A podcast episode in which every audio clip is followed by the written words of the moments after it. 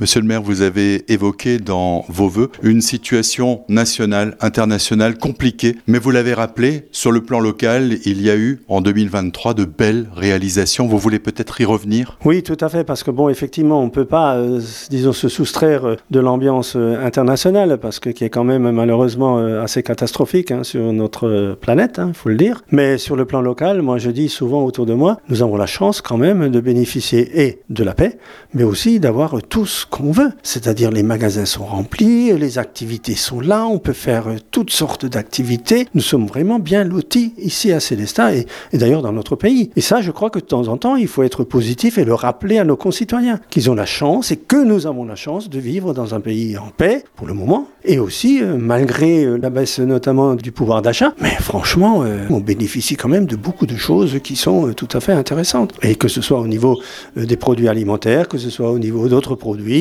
que ce soit au niveau des, des, services, au niveau de la santé, mais dans tous les domaines. Et c'est là-dessus que je voulais mettre l'accent pour bien rappeler que nous vivons vraiment bien chez nous. Et ça, c'est une chance que nous avons. Vous avez parlé aussi de réalisation pour l'année passée, 2023 Oui, bien, bien sûr, les, les choses qu'on a réalisées. Euh, notamment, j'ai évoqué les prix qu'on a eus, les prix euh, nationaux, mémoires euh, internationaux, européens, comme le, le, label Ville sportive européenne, ce qui est quand même très intéressant. Également le label le prix de la résilience, puisque nous avions fait une animation très particulière avec les services et, les, services d'ordre et de sécurité, Croix-Rouge et tous ceux qui sont notamment concernés par ça. Donc là, on a eu un prix. On, on a quand même fait de belles réalisations sur le plan énergétique avec notamment les bâtiments qu'on a, qu'on a isolés. Ce sont des performances qu'on a réalisées.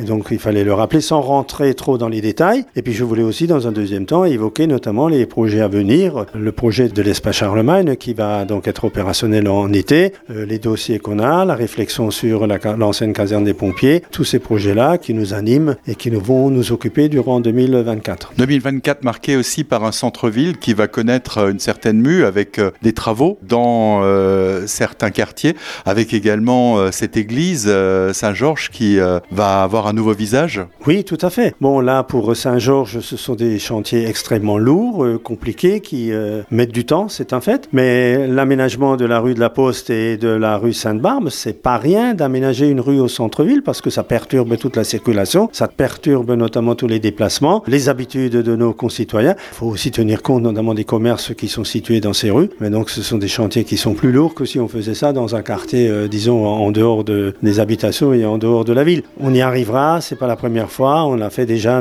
quand on a requalifié notamment le secteur de la bibliothèque humaniste. On a fait de gros travaux là aussi et ça s'est relativement bien passé. Ils étaient certes un peu longs, c'est le risque, mais on y arrivera. Deux grands chantiers qui euh, bah, ont un petit peu tardé, hein, celui de celluloïde et euh, le chantier euh, de l'aménagement de la zone de loisirs. Là aussi, c'est avec fierté que vous avez évoqué euh, le démarrage de ces chantiers. Oui, mais malheureusement, ces chantiers ne dépendent pas de la ville, hein, parce que nous, au niveau de la ville, nous avons fait ce qu'il fallait faire. Mais par exemple, pour la celluloïde, eh bien, il fallait faire des études environnementales complémentaires, des fouilles archéologiques complémentaires, et tout ça, c'est lourd, c'est lourd à porter, et ça prend du temps. Alors évidemment, tout ce qui est administratif, ça prend du temps. Même chose pour euh, l'autre chantier, c'est-à-dire euh, pour euh, la zone de loisirs, oui, c'est pareil. Hein, donc le cinéma, c'est pas nous, ville. Nous, on a fait ce qu'il fallait pour que, notamment, les terrains puissent être vendus équipés, ce qui est le cas. Et après, si ceux qui achètent les terrains n'arrivent pas à suivre et à réaliser leur projet immédiatement, bah, c'est pas de notre fait. Hein. Nous, on est derrière, on pousse. Mais en tout cas, maintenant, ça a démarré. Et puis, je pense que d'ici l'année prochaine, fin 24, début 25, eh bien, on pourra dire qu'il y a encore eu des mutations, il y a encore eu euh, notamment des quartiers qui ont évolué positivement, comme la celluloïde, et puis voir peut-être même euh, le secteur Albanie. Monsieur le maire, pour conclure, un message pour les auditeurs d'Azur FM, pour les Célestadiens, pour cette année 2024. Oui, évidemment, je souhaite à tout le monde euh, une excellente année, hein, c'est-à-dire qu'ils puissent garder la santé, puis qu'ils puissent garder le travail, la motivation, euh, et, et, surtout, ce que je voulais faire passer aussi ce soir, c'est que tout un chacun mesure le bonheur euh, qui est le nôtre et la chance que nous avons de vivre dans un pays où nous manquons de rien, presque rien, et chacun peut y trouver son bonheur. Il faut savoir l'apprécier. Je crois que ça, c'est important. Et ça, je le souhaite à toutes et tous.